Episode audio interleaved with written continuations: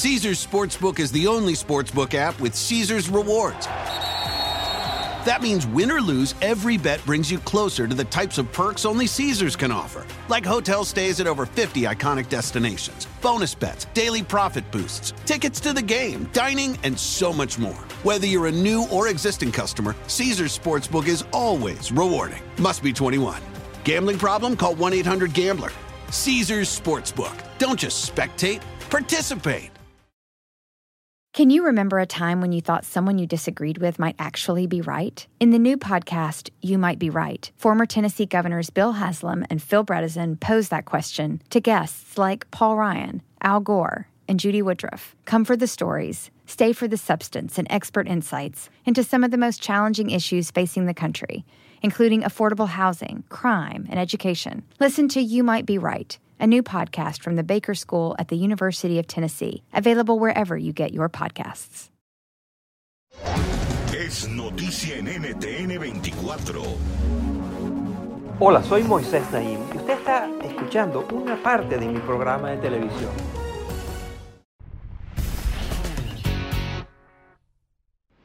El crimen organizado siempre ha existido, por supuesto, pero se ha convertido en un reto importante, más urgente que nunca, más grave que nunca. El 80% de la población del mundo vive en países con altos niveles de crimen organizado, el 80% de la humanidad. ¿Cómo llegamos hasta aquí? ¿Y qué podemos hacer realmente para combatirlo?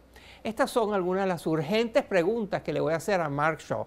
Él es el director de la Iniciativa Global contra Crimen Organizado Transnacional, que fue la organización que desarrolló y publicó este índice de crimen organizado. Anteriormente él trabajó durante una década en la oficina de las Naciones Unidas que se ocupa de los temas de droga y de delito y de corrupción. También fue profesor en el Departamento de Criminología de la Universidad de la Ciudad del Cabo, en Sudáfrica, y trabajó en el gobierno surafricano en temas de seguridad pública y violencia urbana. Esta es mi conversación con el experto en seguridad en crimen organizado, Mark Shaw. Bienvenido al programa, Mark. Es un placer tenerte con nosotros. Happy to be with you, Moises. Thank you very much for the invitation. Los estados fallidos, los estados que no funcionan, por supuesto, son muy vulnerables a que los uh, penetren las redes internacionales criminales. Y resulta que al final hay una gran correlación entre el crimen organizado y los estados fallidos. Háblanos de eso. Moises, you know the index is Moisés, sabes, el índice de crimen organizado global es absolutamente claro al respecto. Los países que tienen altos niveles de actividad criminal y bajos niveles de resiliencia son casi todos países en conflicto, que están saliendo del conflicto o que podrían ser descritos con el término frágiles y que tienen bajos niveles de gobierno e instituciones débiles. Y por supuesto, esto apoya investigaciones cualitativas sobre cómo los mercados criminales ocurren y se expanden desde países en conflicto. uh, uh. Danos algunos ejemplos de actores estatales que en realidad conforman organizaciones criminales metidas dentro del Estado, es decir, cuando el Estado se vuelve una organización de crimen organizado. ¿Qué ejemplos de eso hay? Si observas el índice, puedes verlo claramente en varios estados a lo largo de Centroamérica, los Balcanes occidentales, África y en partes de Asia. Lo vemos en estados pequeños como Guinea-Bissau, donde hay un historial de protección estatal al tráfico de drogas, así como en estados más grandes, donde hay un involucramiento de las instituciones del Estado, los servicios de inteligencia y demás en la protección de las actividades criminales. Creo que el grado en que los estados convergen con el crimen organizado es uno de los puntos clave que subraya el índice. Hay muchas maneras en las cuales esto ocurre actualmente.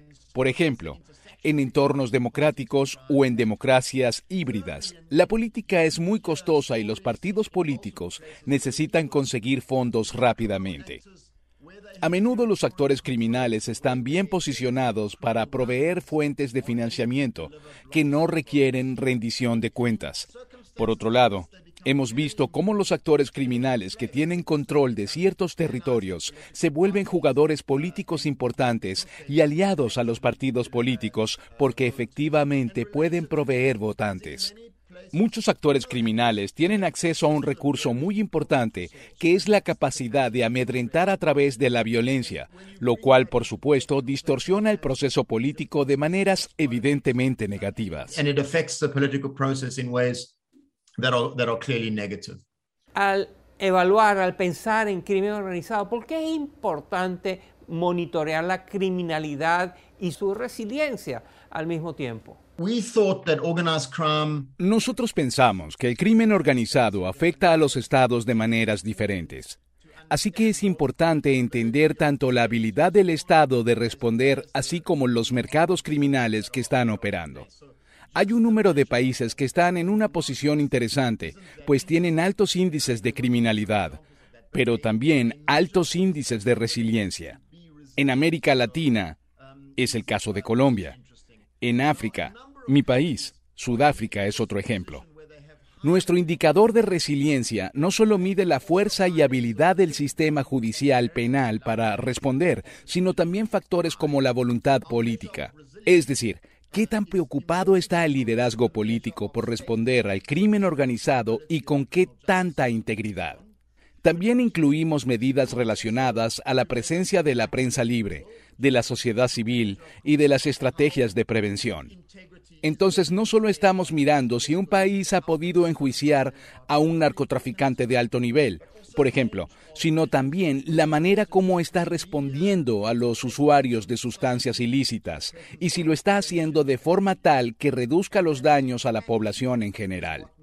Quizá no es de sorprender que entre los estados que aparecen en el índice como los más resilientes al crimen organizado están los escandinavos, un número de estados del norte de Europa que tienen instituciones estatales muy fuertes y cohesionadas, pero también sociedades muy fuertes y cohesionadas. but also very strong and cohesive societies. ¿Cuáles son las tendencias futuras del crimen organizado? En tu opinión, ¿hacia dónde va todo esto? ¿Y cómo esa evolución los obligará a ajustar el índice que acaban de sacar por primera vez? Moisés, yo creo que el índice demuestra un par de tendencias muy preocupantes y que podrían continuar moldeando la naturaleza del crimen organizado en el futuro. Hemos mencionado algunas. En primer lugar está el rol de los estados. En segundo lugar, la diversidad de los mercados criminales. Solo hemos medido 10 en el índice, pero hay múltiples y están surgiendo nuevos mercados criminales en áreas de escasos recursos, como las zonas de estrés hídrico. En tercer lugar, está el auge del crimen cibernético o facilitado por la Internet. El índice no mide eso aún, pero esperamos incluirlo en la próxima edición. Y ya hemos comenzado a añadir otros mercados para refinar la manera como medimos los grupos y las redes criminales con la esperanza de proveer un panorama aún más preciso del crimen organizado global en el futuro. um, of global organized crime going forward. Muchas gracias, Mark, por estar con nosotros. Thanks, Moises. It's a pleasure to, to be on the show.